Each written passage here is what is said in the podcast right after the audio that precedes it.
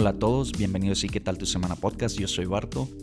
Esta semana tenemos un episodio muy especial para mí por dos motivos. La primera, tenemos un invitado muy especial, es alguien que he querido que nos apoye desde un inicio, es mi hermano, mi carnal con quien crecí y el segundo tema, muy relevante por el invitado que tenemos también, es que vamos a platicar de Star Wars.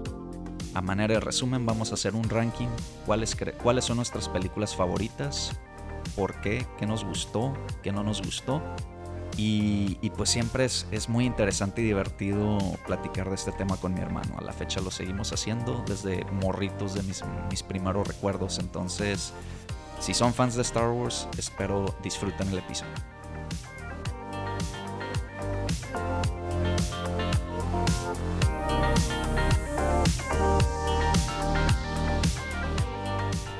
Hola a todos, bienvenidos y qué tal tu semana podcast. No puedo presentarme el día de hoy como Barto porque tengo un invitado muy especial, un invitado que desde el inicio del podcast he querido que esté aquí y pues es el otro Barto. Somos puros Bartos en la familia, entonces Barto que ya conocen de episodios anteriores, Sergio, un placer y conmigo está mi hermano Marco. Hola a todos, un gusto Sergio. ¿Qué onda, Marco? Pues muchas gracias por acompañarme. No, pues felicidades. La neta es un orgullo porque llevamos años, yo creo, hablando de esto.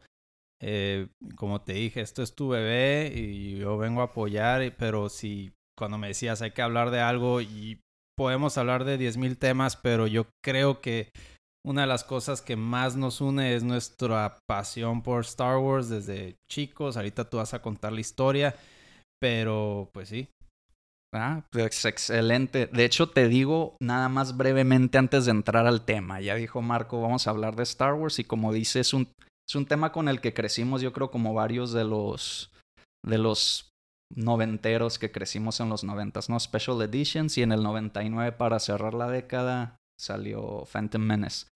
Pero te quería decir, porque es muy importante, la idea del podcast. Digo, sé que ya como dices, lo hemos platicado muchas veces y hemos comentado como que, oye, hay que hacer esto, pero te voy a ser sincero, la vez que se me ocurrió, si hay que hacerlo de neta, fue cuando salimos de Last Jedi. Ah, sí, qué, qué noche, qué noche.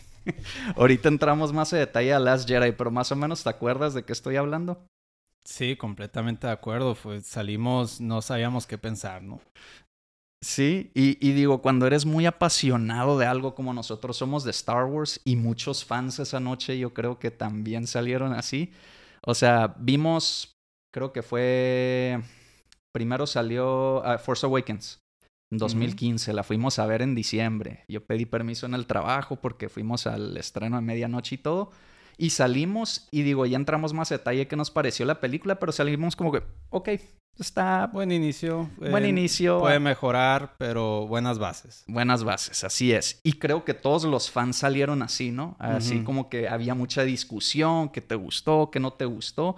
Y pues la experiencia de, de Plaza Río, ¿no? Tenemos que pagar el boleto, nomás había dos máquinas activas y pues ahí en la fila el cotorreo y todo entre las personas en Force Awakens lo vimos, ¿no?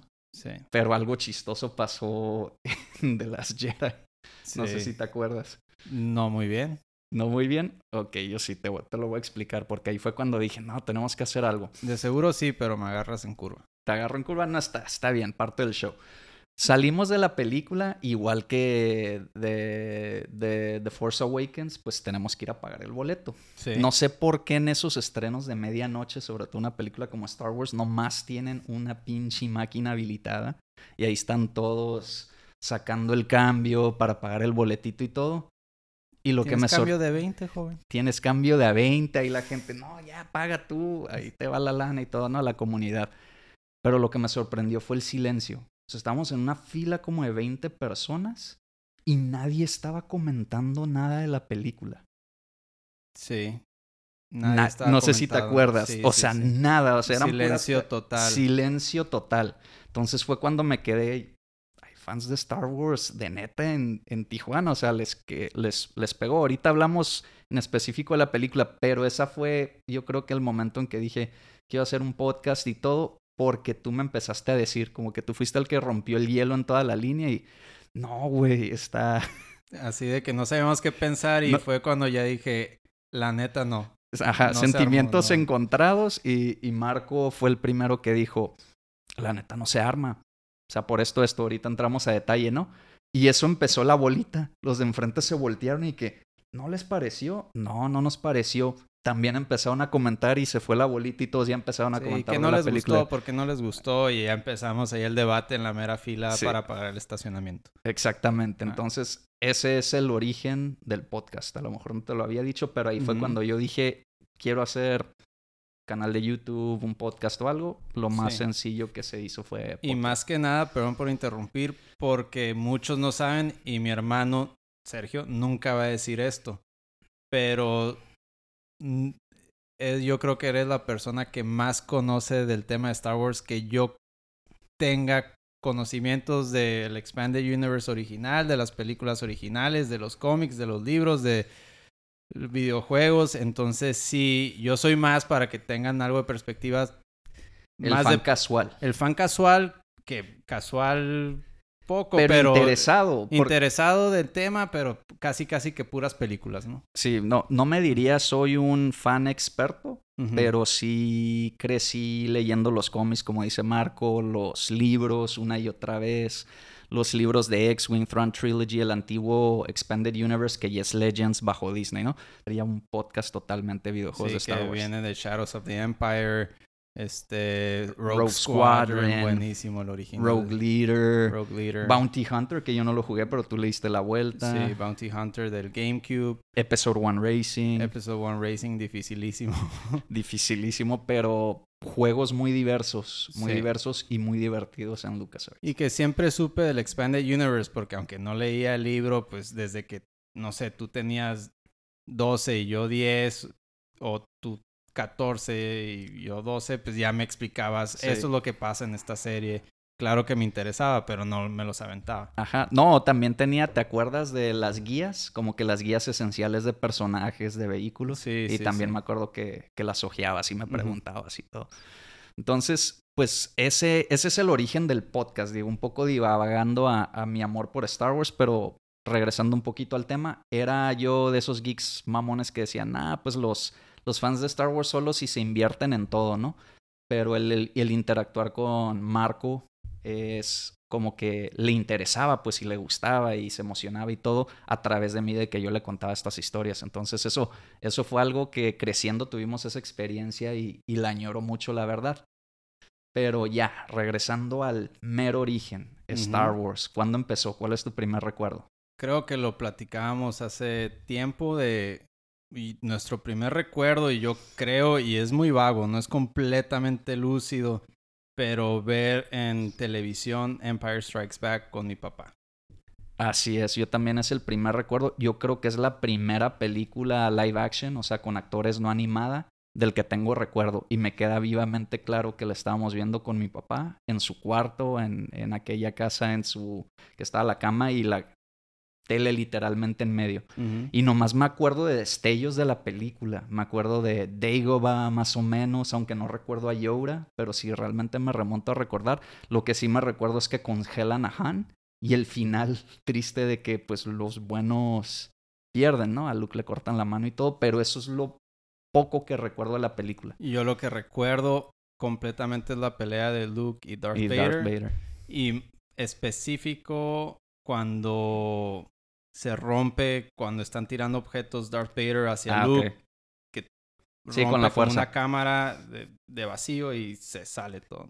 Sí, sí, sí, sí, totalmente. Entonces, ese es el origen, ese es nuestro primer recuerdo de Star Wars que compartimos. Hijo, sí, yo estaba chico, Marco estaba un poquito más chiquito. Sí me sorprendió cuando lo estamos platicando antes de grabar de que ese es nuestro primer recuerdo Star Wars. Sí, fue como, yo creo que como un niño que haya crecido en los setentas, para él fue ir a la experiencia del cine, para nosotros pues igual de impactante, aunque lo vimos en una casa, pero yo creo que es como esa escena del programa That 70 Show cuando ven Star Wars y todos de que wow. E- esa misma reacción yo me, Sí. yo me acuerdo porque estábamos demasiado chicos para tener un recuerdo así de lúcido. Sí, sí, sí, sí, totalmente de acuerdo. De ahí, que, que fue las VHS, ¿no? Las VH VHS normales. ¿no? remasterización nomás de sonido y algunas escenas, pero no las Special Edition. ajá. Remasterización THX de sonido. ¿Se recuerdan el, el intro de THX que te dejaba sordo en los cines? E- ese mero. Entonces era la caja negra, ¿no? La caja Sí. negra con la trilogía de las películas. Eh, pues, ¿cuántas veces las habremos visto? No, no, no las podemos contar. Sí, pero ahí fue cuando ya tuvimos la experiencia completa, ¿no? Porque anteriormente nomás fue Empire en la tele. y Sí, ya... le pusimos contexto, ya no fue nada más eye candy de o impresionados por lo que estábamos viendo visualmente, pero ya con un con una lógica de historia, ¿no? Y yo creo que ahí todavía nos engranamos más. Posterior fue cuando ya salieron en, en el cine Las Special Editions. las Special Edition y las vimos antes de que saliera Phantom Menace. Phantom Menace, así es. En el 96 creo que fue 20 años, 96-97, porque fue 20 años de la primera. Salieron en el cine en ese año las tres películas, Exacto. Special Edition. No vimos las tres, ¿verdad? No recuerdo exactamente cuáles hayamos visto, pero sé que las vimos en el cine. Sí, recuerdo que vimos Star Wars, Empire no la vimos en el cine y Return of the Jedi. Return of the Jedi. Return of the Jedi.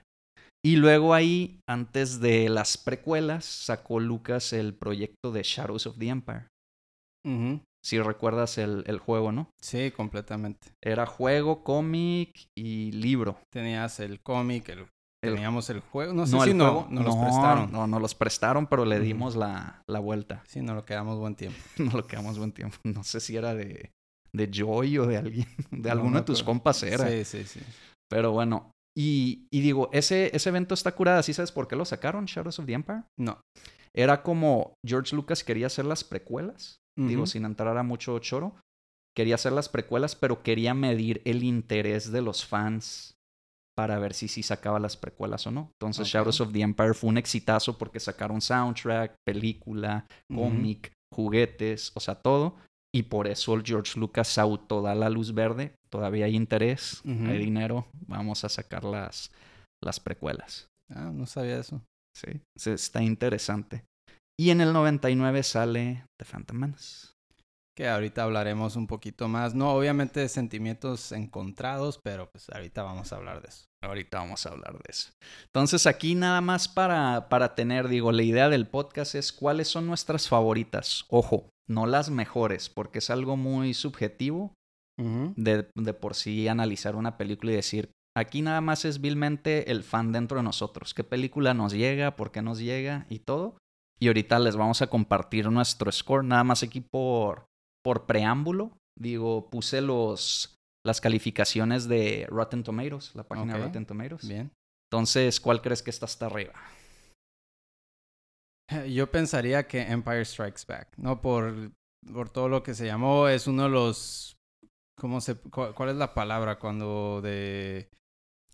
Shock, impacto. Ajá, de impacto, ¿no? De, de, de historia que se tiene, que pues es de Luke. No, no. la revelación. Ajá, la revelación que Ujú. Darth Vader es tu padre. Si no han visto las películas, véanlas por favor en el release date, cuánto, la fecha en las que estas se, Sí, yo no sé Salieron por qué inventaron de que primero tienes que... que ver las precuelas Sí, y todo. No, velas como van saliendo. Les quita el impacto, sobre Sí, todo sí, por la revelación de Darth Vader. Está el machete style, pero quitan episodio 1. No, no, pues no, No hay por qué quitarlo. No, hay por qué quitarlo. Pero bueno, Rotten Tomatoes, los, los puse por el. Ya ves que en Rotten Tomatoes está el score de los críticos Ajá, y el de la audiencia. sí. En, en honra a los fans y de que en esa experiencia de, de Last Jedi vimos que la gente sí es apasionada por Star Wars. Las puse de, de mejor puntaje a peor según los fans. Entonces, Sí, porque ahí por los críticos hay una... hay varios temas. Hay varios temas, ¿no? Hay varios temas, pero pues tiene razón. La número uno es Empire Strikes Back, el Imperio contraataca. Siguiente, digo, con 97% de, Ujú. de audience, la audiencia, los fans, y 94% de, de, de los críticos. Le sigue Star Wars, 96% audiencia, 92% críticos. Star Wars o Star Wars A New Hope. Originalmente era Star Wars nada más. Y luego Return of the Jedi, o sea, la trilogía original, 94%, 82%. Aquí es donde se pone interesante y yo no estoy de acuerdo con la lista, pero ahorita nosotros entramos en nuestros picks. La que sigue en cuarto lugar, Force Awakens. Force Awakens. Oh, no, no sé, no sé. De todas, yo creo que vamos a decir cosas buenas, cosas malas, ¿no? Pero no, no hay tantas, tantas cosas que van previo a eso que...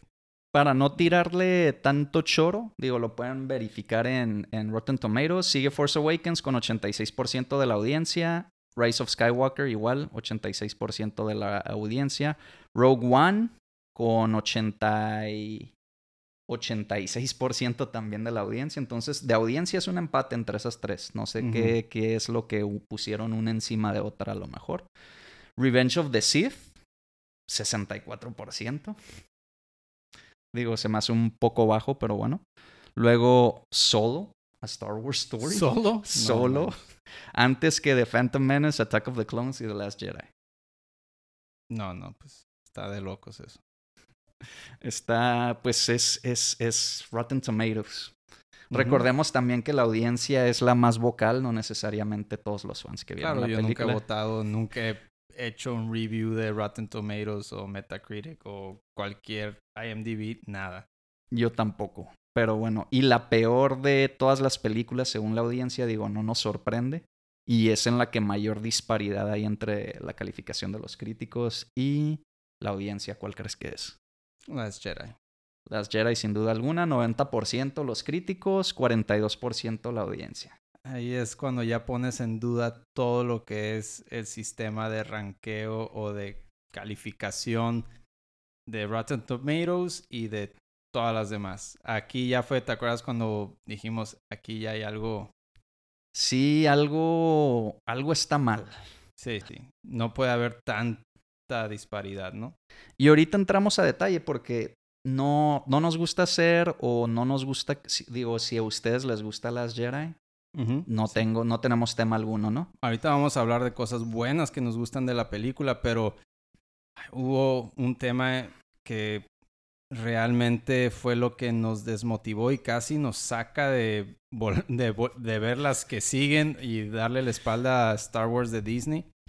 Pero tiene sus cosas positivas, pero en un dos, tres puntos muy, muy claves. Muy críticos. Muy críticos es lo que, la verdad, no, casi nos desmotiva de ver lo que sigue, ¿no? Sí, de hecho yo te tuve que estar diciendo, hay que ir a ver Rise of Skywalker, hay que ir a ver Rise of Skywalker. Sí, yo, también. No quería, ya. y yo ya no tenía mucha expectativa. Creo que fue la única que no vimos el mero día, o sí la, sí la vimos el mero no, día. No, sí la terminamos viendo el mero día. Sí, no queríamos spoilers, ¿no? Ajá, no queríamos uh -huh. spoilers.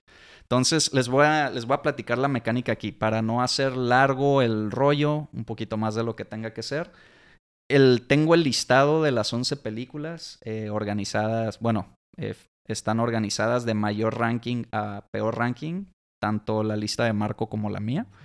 Eh, voy a empezar con la de Marco y ahí yo les voy diciendo en cuál diferimos. ¿Ok? Entonces, onceavo lugar.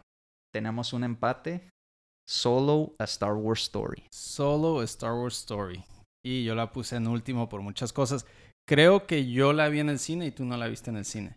No, yo sí la vi en el cine. Ah, ¿sí la viste? El tema es que me quedé dormido. ¿Te quedaste dormido? ¿La vimos juntos? No. ¿verdad? No, no la vimos juntos. No la vimos juntos. Y creo que te iba a comentar, tiene cosas que a mí, hay ciertas cosas que me gustaron, como la escena de Han Solo cuando es parte de, como de la infantería, pero tú tienes tus comentarios obviamente más a detalle de lo que era. No necesariamente, tú dale. Sí, entonces esa escena me gustó, me gustó como el tipo de gorilla style grabando la escena de, de la guerra, como retomando referencias a guerra de trincheras de la Primera Guerra Mundial. ¿Era Stormtrooper o cadete? Cadete, ¿no? Cadete. Cadete. Sí, no, no, no salía como Stormtrooper, salía como cadete. Con una armadura con café. Una ¿no? armadura café.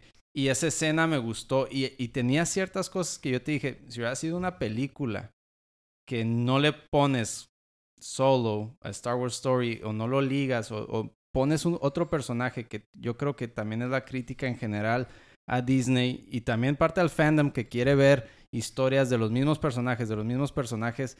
Si hubiera sido otro personaje, hay cosas rescatables de la película. Pero también unas cosas súper cheesy. Así cuando sacaron por qué se llamaba Han Solo Solo, porque Ah, solo. pésimo. Eso súper cheesy, o sea, sin pensar realmente. Eh, obviamente siempre fue como, yo creo que George Lucas le puso solo, pero que no sea tan directo, o sea, Sí, no, no, no creo que lo haya puesto literal. no, No, Es- literal, era simbólico, ¿no? simbólico. Entonces, que aquí lo hagan literal se me hizo súper cheesy, no me gustó. Pero hubo cosas, escenas de acción que sí me gustaron, ¿no? Y, y se ve pues, parte del talento de Ron Howard, obviamente que hizo cosas, pero pues estuvo toda manoseada, ¿no? La Sí. película cambiaron de director o de escritor. Sí, fue un, fue un relajo el, el, el pre-production y la producción. Sí, y en- la postproducción, de hecho, de la película. Entonces, ¿por qué yo la pongo como última? Es porque yo creo que era innecesaria la película. Y, y quererle llegar a Harrison Ford, no, no. Por más que quieras poner un actor, que el actor no se me hizo malo, pero quererlo ver como Han Solo me costó demasiado. Sí. Ok. Yo entro a lo que me gustó y no me gustó. Una, me gustó que es la primera vez que vemos en película Corellia. Ok. Entonces, una de las cosas de las nuevas películas de Star Wars es que reciclan planetas Sí. o reciclan la idea de planeta. O sea, pensando en eh, Force Awakens, Jakku es un Sí. desierto y Tatooine es un desierto. Sí, Entonces, paralelismos. Sí. Entonces me gusta que ves Corellia, que es de donde es Han Solo, y si lees el Expanded Universe, muchos personajes interesantes de Star Wars, ¿no? Ok. Eh, inclusive no de Expanded, bueno, eh, salen las películas, Wedge Antilles también es, Ah, no es de que Corellia. no sabía que él era de Es Corellia. Corellian, entonces tiene esa afinidad con Han Solo de ser un poco Ah. rebeldillo. No sabía. Eso está curada. Sí. De hecho, en uno de los libros llega a quejarse Wedge de que no puede poner a otro piloto porque dice, ya somos cuatro Corellians en el Rogue Squadron, nos van a decir que no somos diversos. Imagínate, en un libro escrito en 1998. Y creo que en su momento platicamos de...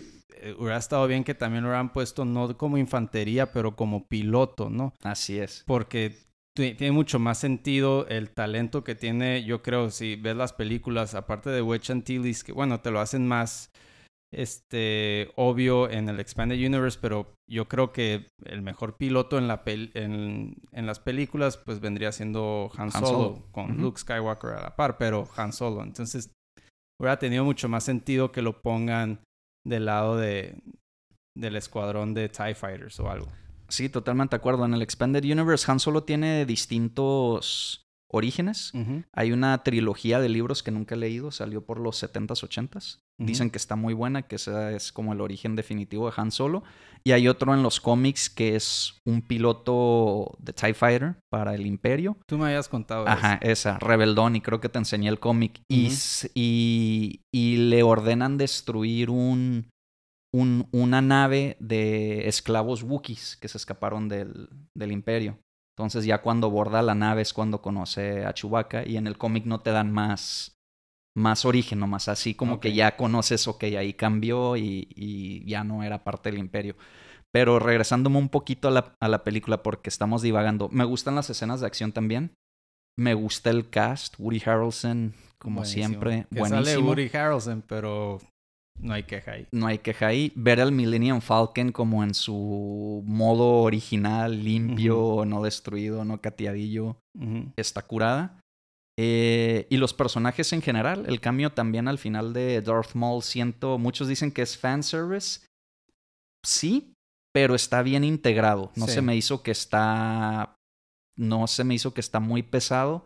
Sobre todo por ya, si vieron Clone Wars, ahí vuelve a salir Maul y todo. Tiene sentido como a dónde iba la película. Sí, fue algo que realmente elevó un poco la película, el interés, ¿no? Así es. Bueno, número 10 para ti, Rise of Skywalker. Yo- Número 10. Yo la tengo en noveno.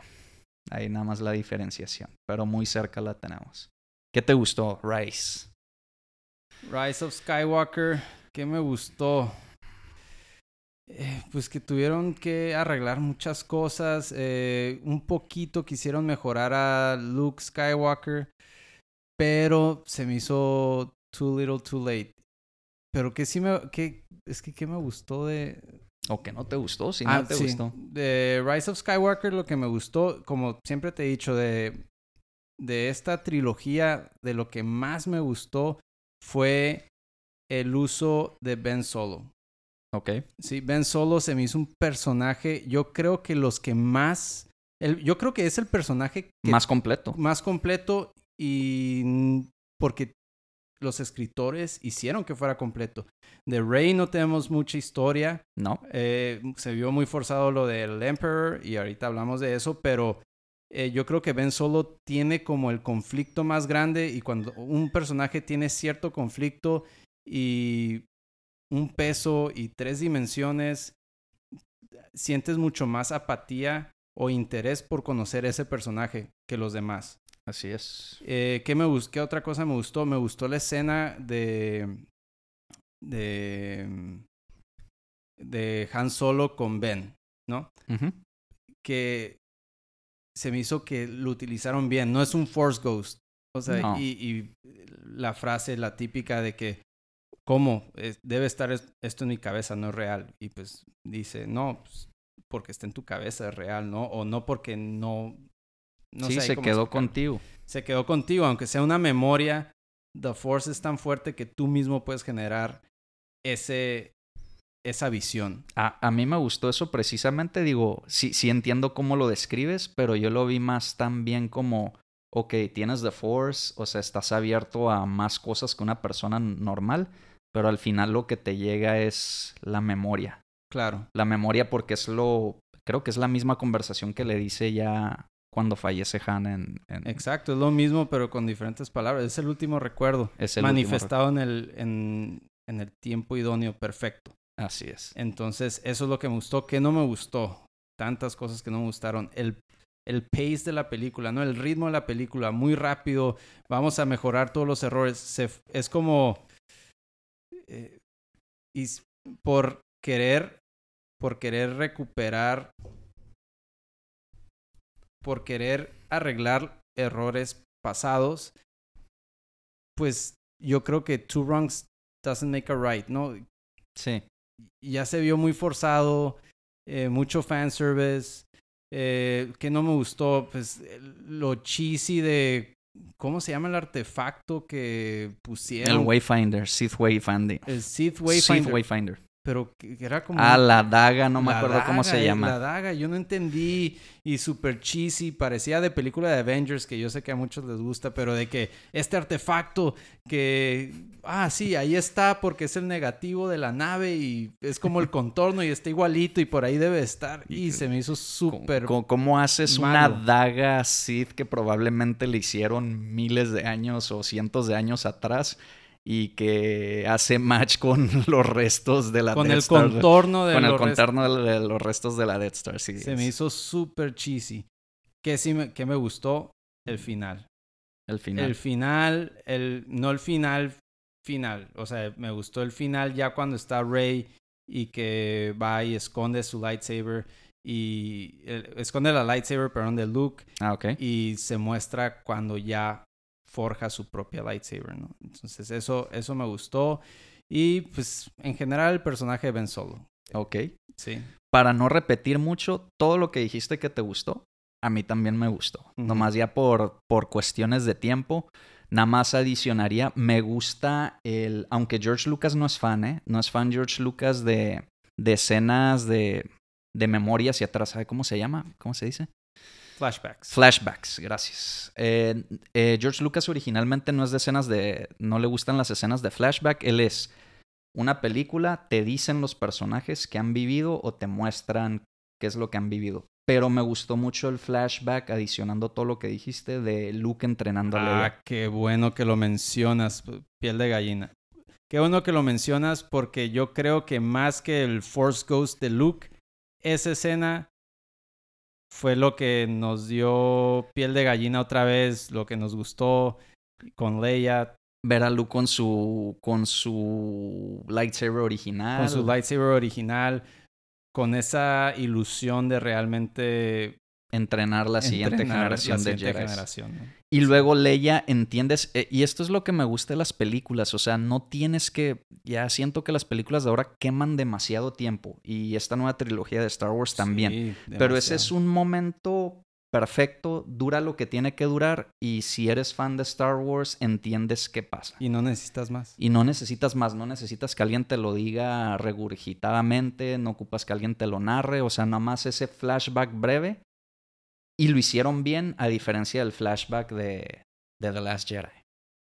Sí, no, horrible. Ahorita entramos a eso detalle, pero todo lo que dijiste que me gustó, nada más le adiciono esa escena. Y lo que no me gustó a mí es la pelea de naves del final.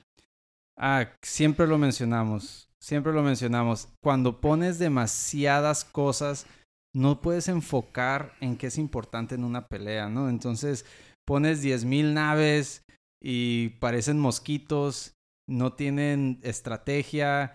Se- Poe, que es una persona que... Es un personaje importante, o sea, es, es del cast principal. Que yo no, no ves que le dispara a ninguna TIE Fighter en toda esa pelea. No, y, y que no tome decisión. Que no, el personaje te lo vendieron como él va a ser un general, Va a ser el, el, el que lidera de Resistance Se cuando supone. Leia ya no está. se supone, ¿no? Pero no, s- el personaje es tan bueno y lo mencionamos, tiene mucho potencial ese personaje y lo desperdiciaron. Y otra cosa que no nos gustó, antes que se nos olvide, hablamos de este personaje hace poquito, Wedge Antilles.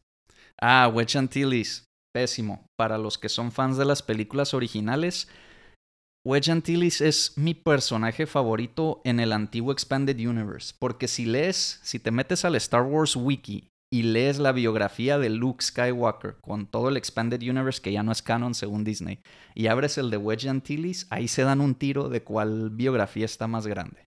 Entonces, locura de Wedge Antilles, en pocas palabras, es el, el Everyman Hero. Es, es el héroe que no tiene poderes, no es especial. Nomás es extremadamente bueno. Sobrevivió dos Death Stars. El único piloto en sobrevivir dos Death Stars. Eso sigue siendo canon porque pues son las películas. y, Y, pues, el único piloto que tiró una AT-AT en Empire Strikes Back. Y lo que me gusta es, es un personaje que notas si estás dedicado a todo lo que es Star Wars. Pero si eres alguien que nomás te entretiene la película y la ves y digo, totalmente válido. Pero si quieres ese tipo de personajes, están ahí, pues. Y lo pusieron de Gunner. Lo pusieron de Gunner en Rise of Skywalker. Lo tienen con su con su traje de X-Wing, de piloto X-Wing, y lo tienen ahí de Gunner Y en para el los que Millennium no Falcon. saben, sí, y para los que no saben, Wedge Antilles se supone, lo dijimos hace un- unos momentos, es de los mejores pilotos del universo de Star Wars, ¿no? Así es. Entonces fue Rogue Leader. eh, no sé, se me hizo muy raro que lo hayan puesto de gunner y no de piloto. No les costaba nada ponerlo en un cockpit de una X-Wing y hacer algo, destruir una nave. En resumidas cuentas, yo creo que es ese, esa falta de sensibilidad de los que están ahora a cargo que no saben leer entre líneas o la, se quedan con, lo, con la primera capa y no investigan un poquito más. Y no es como que, ah, tienen que ser el fan de los fans para saber la historia de Wedge. Más tienes que saber que era conocido como uno de los mejores pilotos Y ya. y ponlo como piloto. No es tan difícil, no te vayas más allá. Así es, sí, pues es el tema que tenemos con las nuevas precuelas, ¿no? Entonces, creo que es todo lo de Last Jedi. Eh, digo, ahorita entro en detalle más. Las peleas del espacio, en pocas palabras, de la nueva, no, no se me hace que tienen geografía, no tienen dinamismo y no tienen una historia. Todas las peleas de las películas originales tienen una historia o un motivo por el cual. o, o tácticas. Sí, fueron calcadas de dogfights, de peleas de aviones de la Segunda Guerra Mundial. Fueron calcadas para ver la animación de las maquetas que fuera lo más real posible a una pelea entre naves, ¿no? Entre dos aviones o como Sí, lo sí, quieras sí. ver.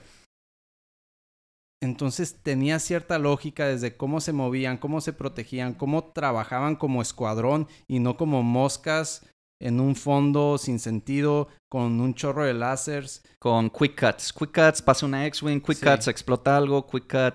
Sí, entonces ese no te sientes involucrado en la pelea porque no, no ves el... Es espectáculo de ojos, Sí. nada más. No, no hay una historia detrás de. Ajá, y no sigues la táctica, no, no sigues al piloto. Si no tiene, el, si el piloto no tiene una meta clara, ¿cómo puedes sentir nervios o cómo puedes sentir em- emoción si nada más los ves volar sin sentido, ¿no? Así es. Pues creo que es todo por Last Jedi. Siguiente en tu lista, en la 8. Ah, no, perdón. Rise of Skywalker. Sí, Rise of Apenas Skywalker. llevamos dos de las 11. Te vas a llevar buen trabajo de edición. Me voy a llevar buen trabajo de edición, me lo voy a merecer. No, no voy a editar nada, digo. Si, si está concreto, fans de Star Wars, este es un episodio para ustedes. Sí. Entonces, sigue para ti el 9, Last Jedi. Last Jedi, lo hubieran pensado que lo hubiera puesto como de los últimos, pero hay cosas que sí me gustó. Pero lo más imperdonable, bueno, yo creo que aquí debemos de empezar con cosas que sí nos gustaron, ¿no? Eh, Adelante. a mí lo que me gustó de Last Jedi fue la primera escena cuando la vimos en la eh, cuando lo vi- la vimos en el cine. La primera escena de, de los bombarderos fue algo que se nos hizo súper Star Wars, ¿no? Había, había eh, riesgo, había Un objetivo, un objetivo, había trama, había trama, trabajo en equipo. trabajo en equipo. Primera ahí- película que vemos naves distintas a X-Wings. Ajá, del- de las nuevas películas, sí. Entonces, había tantas cosas muy positivas y ahí crédito a Ryan Johnson que lo hizo bien esa escena. Esa escena sí. Aunque nos van a odiar algunos fans, eh, varios fans de Star Wars odian los bombarderos. Y es lo que te digo, a, a mí ese tipo de cosas no me molestan, digo, es un bombardero, está curada la escena, sí, está hecho para que sea dramático, que se mueven muy lento, que las pueden destruir bien fácil, que son viejitas y todo, pero es lo que tiene de Resistance. A mí me molesta más que la esencia de Star Wars no sea cumplida. Pero a mí no me molestaron los bombers, pero hay, hay varios fans de. Star Wars que no les gustaron. No, y te, te dan como esta introducción a dos personajes, dos pilotos, eh, mujeres que, es- bueno, la bombardera y luego la pilota La de... capitana de las A-Wings, La capitana de las A-Wings. ¿Qué- Súper buen personaje, desaprovechado en 10 minutos. Ajá. Y, y, y eso es lo que voy. O sea, Wedge sobrevive las tres películas. Porque, digo, Poe, porque es personaje principal, obviamente va a sobrevivir las tres. ¿Por qué no tuvimos un piloto Que, que sí hay uno que otro, pero no sientes esa conexión porque uno exactamente? no habla. no- Entonces, desperdiciada la oportunidad. No recuerdo el nombre de, de la piloto, la verdad te voy a ser sincero, pero la piloto, la que es la capitana de la wing creo que es Tally, Tally a lo mejor, no, recuerdo. Eh, totalmente desperdiciado porque Sí, fallece a las manos de, de este, ¿cómo se llama? De Ben Solo después cuando explota el hangar. Claro. Sí, fue. Pero fue. Eso, esa escena me gustó. Y la escena final. La escena final me gustó. Si Luke Skywalker se tenía que morir. No se me hizo una mala forma de morir. O sea, que unirse con The Force a decisión propia. Ya te. o sea, Pelear sin pelear. pelear sin pelear. mostrando una habilidad o maestría de The Force Nunca imprescindible, viste. nunca Ex- viste. Exacto. la Eso música, Todo súper bien la trabajado. cinematografía con los soles que se despide, como lo introduces, lo despides. Totalmente de acuerdo. Entonces, súper bien realizado eso por Ryan Johnson, ¿no? Entonces, estamos hablando que el inicio y el final de Ryan Johnson estuvo fuerte. Pero lo que el pecado aquí fue lo que hizo con Luke Skywalker. Eh, lo hizo un ermitaño, eh, se olvidó completamente de lo que es el personaje. Y, y la verdad, pues yo creo que era por lo que todos nos molestaron. Porque siempre el personaje favorito casi casi de todos es Han Solo, ¿no? Siempre dicen. Pero el, el corazón del, pro- del Del- de proyecto Star de Star Wars. Wars Es Luke. es Luke Skywalker.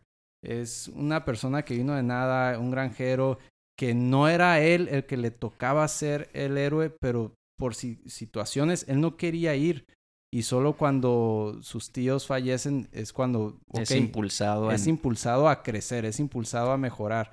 Y ves ese trayecto de Luke, ese conocimiento de Luke, ese... es, es un arco perfecto de personaje. Es un la arco trilogía perfecto. original. Es un arco perfecto de personaje y aparte a ti te, a ti te vio involucrado en todo su proceso de ser Jedi. O sea, tú viste, entre, entre comillas, poderes de Luke, no así como hints, ¿no? Poderes de Luke apenas y con trabajo en Empire Strikes Back. Empire Strikes Back. Entonces, o sea, ese crecimiento. Ese crecimiento, esa pausa, esa paciencia de ver un personaje llegar a sus habilidades, crecer, eh, se vio completamente desperdiciado y... Pues es que de ser el personaje con un arco más perfecto en toda la película, como tú dices, Han puede ser el favorito de las mujeres, Leia obviamente porque es un personaje una mujer fuerte, o sea, en ciertas maneras es más líder que Han y que Luke. O sea, entonces cada quien tiene sus pros y sus contras, pero viendo el arco, o sea, el arco completo es de Luke. Y llegar a esta trilogía que Disney te la vendió como es la continuación del linaje Skywalker. Es el cierre. Y Luke no tiene trayecto en las tres películas. Sí. Y no lo ponen como eh, realmente todos todas las enseñanzas que tuvo de Obi y de Yoda, como cualquier cosa que se le haya olvidado y preocupado por salvar unos libros. Luke Skywalker, preocupado por salvar unos libros. Mace Windu tal vez, hasta Yoda te la creo, ¿no? Pero... Pero Yoda le dijo que valían gorro. por eso, esa es la incongruencia. Luke nunca le ha importado los secret text. Él era... De hecho, lo regañaban Obi-Wan y, y Yoda porque tenía mucha empatía. O sea, él quería salvar a sus amigos, a sus seres queridos, su familia que le quedaba porque pues su papá era Darth Vader y sus tíos fallecieron a las manos del imperio. Entonces, o sea, te da a entender subjetivamente eh, George Lucas en la trilogía original que Luke era el modelo Jedi precisamente porque eso era lo que les faltaba a los Jedi. Claro. Y era, y por eso hasta George Lucas pone como super tipo monks a los Jedi en las prequels y están desadaptados, ya. Desadaptados con, con ideas súper conservadoras. O sea, es una crítica a lo que puede ser a la sociedad, a lo que puede ser una iglesia, una ideología política. Entonces Luke era esa esperanza, esa nueva esperanza de qué debe de ser las cosas, que va a traer balance, que nunca quiere... Que no va a ser perfecto. Que no va a ser perfecto, va a ser balanceado, ¿no? Con defectos y aciertos. Entonces que destruyeron completamente al personaje de Luke y eso para mí es imperdonable, imperdonable. Sí, una de las críticas ahí, digo, nada más porque estoy totalmente de acuerdo. Lo que más me gustó de la película, al igual es la pelea, el, preámbulo de la película. Aunque no se me hizo que tenía mucho sentido que la nave se estará quedando sin combustible y la persecución. Pero bueno, la batalla inicial me gustó. Sí. La muerte de Luke ni se diga. Lo que me molestó es, esa muerte está tan bien hecha, pero no aterriza tan bien porque lo de en medio, o sea, Luke no, no, tiene, no te vendieron la idea. Por ejemplo, muchos se quejan, ay, es que la gente cambia, o sea, Luke pudo haberse hecho amargado y todo. Totalmente de acuerdo. Cuéntame por qué. Explícame por qué. O sea, ¿cómo llegó a... Véndeme la idea. Sí. Un, un cutscene de dos segundos en el que quiera atacar a Ben porque sentía que se estaba yendo al Dark Side no es, no es suficiente para mí. No, no, no lo vendieron, no lo vendieron. Este, estamos hablando de una persona que, una, un niño abandonado, ¿no? Por, sí, sí, por sus padres. Huérfano. Huérfano, que mataron a sus tíos, que sobrevivió a una guerra. ¿Tú crees que esa, esa persona le va, o sea, con ese crecimiento emocional, este, que venció al emperador con su em empatía. Claro, ¿tú crees que él le va a afectar tanto? Sí, obviamente le va a afectar que su sobrino se convierta al Dark Side, pero no va a tirar todo a la basura por eso. Entonces, eso fue mi crítica eh, más fuerte a la película, ¿no? Eso es lo somos dos. Creo que estamos de acuerdo y a lo que decían las 20 personas que hacían fila con nosotros para pagar el estacionamiento. Es lo mismo. Y la cinematografía, si quieren hablar de... Es que Ryan Johnson es buen director. Sí. Sí, No, no, estamos diciendo que no. De hecho, yo creo que la cinematografía fue la mejor. De las tres, sí. Súper bien hecha, las peleas interesantes. Las otras peleas, las de JJ, la neta, no me gustaron. Estas peleas sí me gustaron. Pero lo que importa. No es eye candy. Hay, hay un fondo. Sí, Star Wars no, no es eye candy, no es efectos, no es perfección eh, tecnológica, cinematografía. Star Wars siempre primero es el mito. La mitología, los personajes, cómo crecen, el bien contra el mal, el linaje, las familias. Entonces, eso es la esencia de Star Wars y creo que sí perdió una oportunidad muy grande Ryan Johnson. Y como vendieron The Force en esta, yo creo que Ryan Johnson no tiene idea de cómo es The Force, ¿no? Y eso lo, dijo curiosamente quien hace la voz de Darth Maul en Clone Wars. ¿En serio? Sí, le preguntaron porque eh, Freddie Prince Jr. y él son muy buenos amigos. No me acuerdo el nombre de, también salía en The Force Awakens, es el personaje principal. Freddie Prince Jr. hace la voz de... De, Kanan. Ellos son muy buenos amigos, pero cuando salió Last Jedi, Freddie Prince Jr., aunque por todo lo que te decía anteriormente en entrevistas y todo, tú pensarías, no le gustó Last Jedi, la defendió a morir. Quien hace la voz de Darth Maul dijo, no es mala película, nomás siento que no es una buena película de Star Wars. Eh, descripción perfecta. Ajá. Dijo, no hizo su tarea. Y por último, porque sé que nos estamos alargando en esta, pero es de las que nos íbamos a alargar claramente. Eh, cuando sale Yoda, ese es un punto también imperdonable, porque todos se fijan en lo que eh, la, la interpretación tan mala de Luke Skywalker, pero le sigue otra. Sí. Olvidan la de Yoda. Yoda prácticamente aparece en, en, Imperio Contraataca. La primera experiencia de Luke con Yoda es de un viejito loquito, chistoso, a lo mejor ya senil después de 900 años. Pero es una prueba, no es, no es su personalidad verdadera. Está probando a Luke para ver si cae en el enojo y fracasa totalmente. Entonces dices, bueno, sale Yoda, o sea, no tengo problema que vuelva a salir Yoda, pero ese no es Yoda. O sea, salió Yoda demasiado cómico, chistosito, sin el gravitas, el peso a sus acciones. Salió como su alias y no como Yoda es. Exactamente. Que en ese punto, si vas a darle un consejo a Luke, ya de algo tan importante como eh, lo que es el fracaso, porque eso es el tema que querían abordar, no estaría haciendo como ese rol de como, como tú dices, ¿no? Que ya demente el, el. Ese, eso, eso es lo que yo veo que Ryan Johnson realmente no, no era fan. Y le, dejaron una tarea muy, muy pesada. Yo creo que lo hizo como reto, pero estoy de acuerdo que no era fan. O sea, probablemente disfrutó las películas cinematográficamente porque son películas importantes, pero queda claro que no es fan de Star Wars. O veía la primera capa. Sí era fan, porque no hay que decir quién es fan o no. Pues sí. Pues, no. Pero eh, es de los que le rasca a la primera capa, ¿no? Es la primera es la primer capa y no... Por, por, lo menos llega a la tercera, o sea, llega un poquito más al corazón de la película y ya puedes hacer ese, esas decisiones tan fuertes y y deja tu ego aparte. Sabemos que eres muy buen director, lo has demostrado. Sí.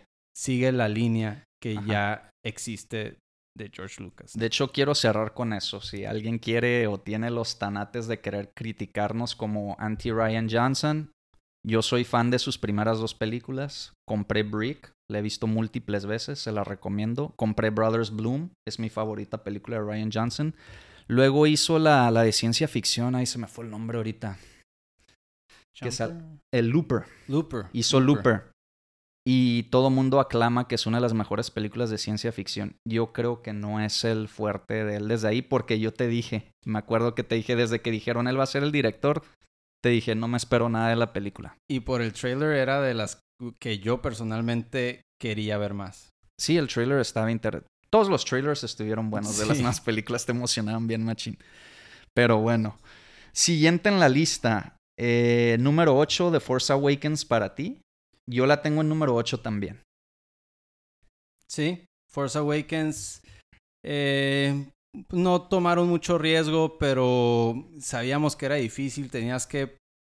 Tenías que dar, plasmar lo que iba a ser Ah, deja tú esta trilogía, lo que iba a ser Star Wars de Disney. Los siguientes años. Los siguientes años. Entonces era una presión fuerte, no es una decisión muy fácil. Muchos dijeron que era este letra por letra a New Hope. Creo que tú dices que, que no estás Fíjate- de acuerdo con eso. No, eh, no, sí estoy de acuerdo que es una copia de New Hope, pero al inicio no la vi como una copia de New Hope, como que tiene distintos engranes de cierta manera, pero obviamente las similitudes de que hay otra Death Star, el personaje empieza en el desierto, eh, algo sucede, aunque no tan dramático, que la encamina en su, en su, en su eh, journey, pues, de, de héroe.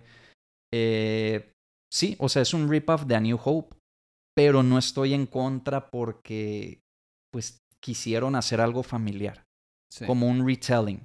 Y nomás se me hizo mala película, nomás sí tiene sus, sus fallas.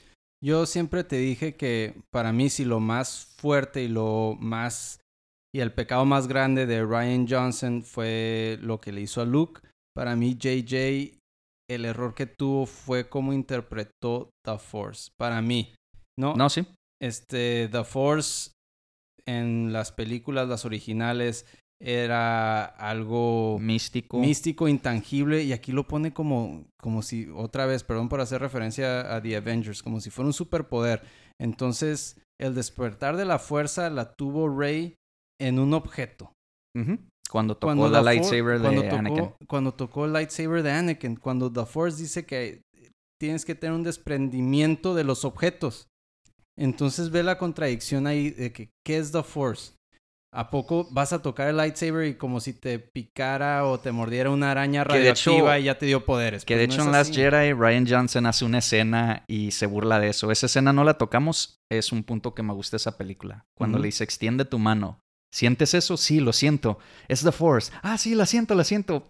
Le pega y Ajá, no. que era el Atlante. Sí, digo, sí. no me gustó que Luke fuera comédico ni nada en esa escena, pero la escena está buena porque pues ahí como que sí entendía a Ryan Johnson The Force.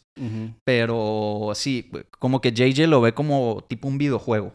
Power levels, o sea, Sí. naces con The Force, no es algo que se desarrolla, no es algo que entrenas. Eh, Y para mí eso fue algo muy grave, ¿no? Que quisieron, que quisieron, este, querían enfatizar que Rey era muy poderosa y para, para mí la, la manera más fácil es darle poderes desde un inicio. Pero enséñanos mejor el potencial. Entonces ya que enseñas potencial, ya puedes tener, no tiene que ser un arco igual como el que tuvo Luke, pero por lo menos que le cuesten las cosas, ¿no? Pues es que tienes que, un, un arco no necesariamente siempre van a ser igual, pero debe haber un conflicto que te da crecimiento para poder resolver lo que tengas que resolver al final. Sí, porque ¿cuál era el, confl- el- conflicto de Rey? Que fue abandonada. ¿Realmente cuándo se abordó ese tema? Pues de repente como que se abordaba, pero no se le dio suficiente sustento y creo que no es suficiente como para ir a salvar la galaxia, ¿no? Sí. Entonces, eh, pues no sé, eso fue algo lo que no me gustó, que siempre te dije, la manera en que materializaron The Force.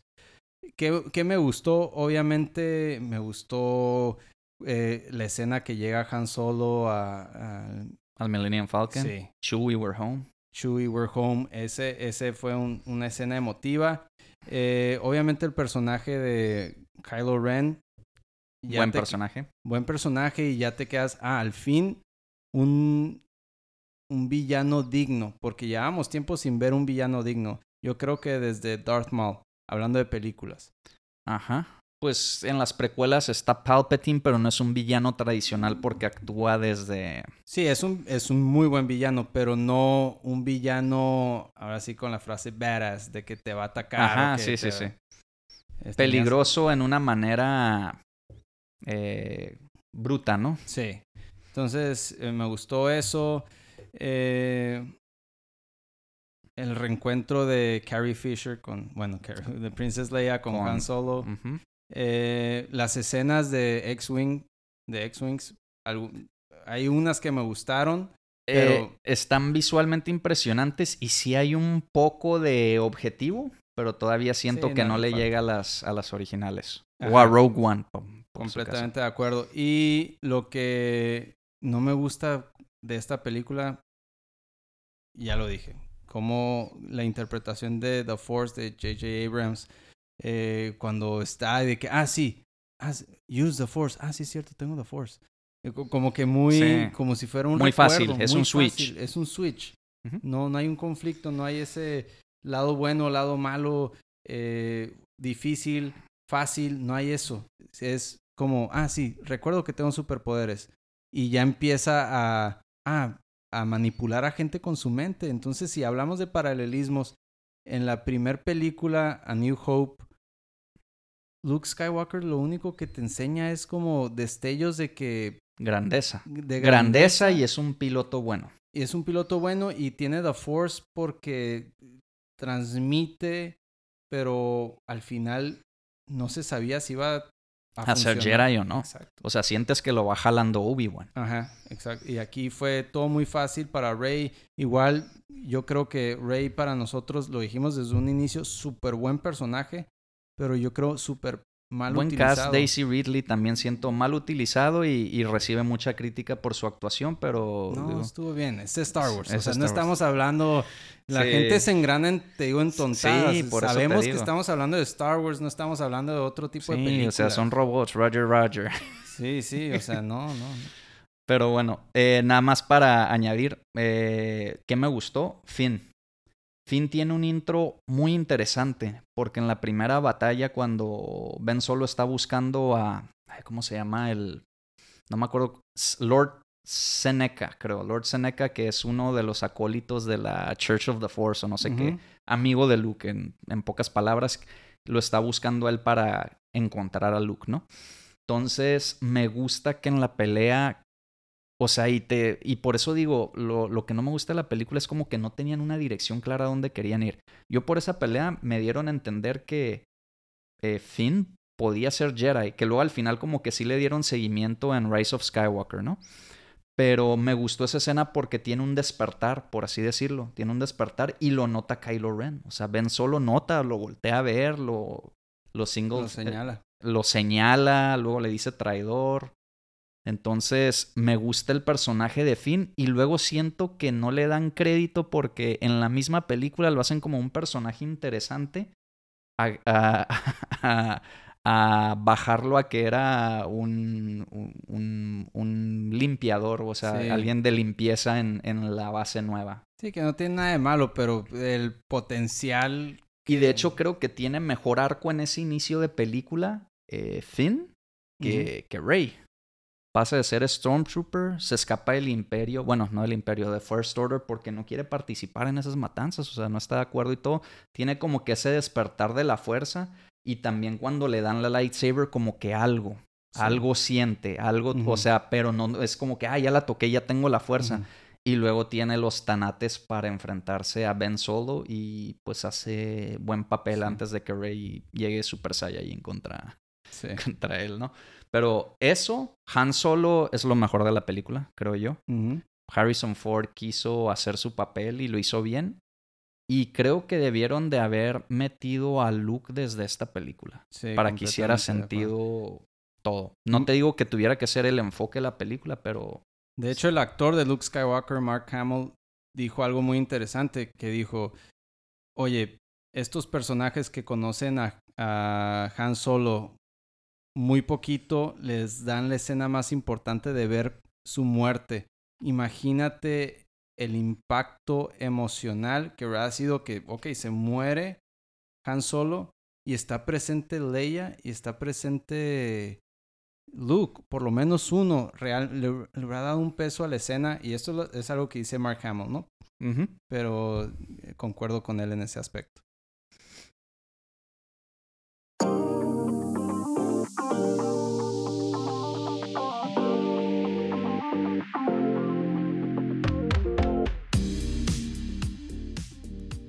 Eso fue todo por hoy en este episodio de ¿Qué tal tu semana podcast?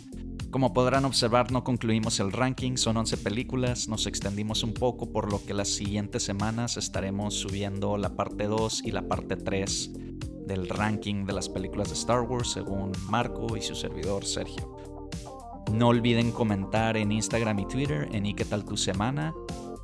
Díganos cuáles son sus películas favoritas de Star Wars, qué les gustó, qué no les gustó, en qué están de acuerdo con nosotros, en qué están de desacuerdo. Y si pueden, pónganos su ranking de la onceava a la octava película en los comments. También nos pueden enviar correo electrónico a. Muchas gracias por acompañarnos. No se pierdan el próximo episodio. Seguimos con el ranking de Star Wars. Hasta la próxima.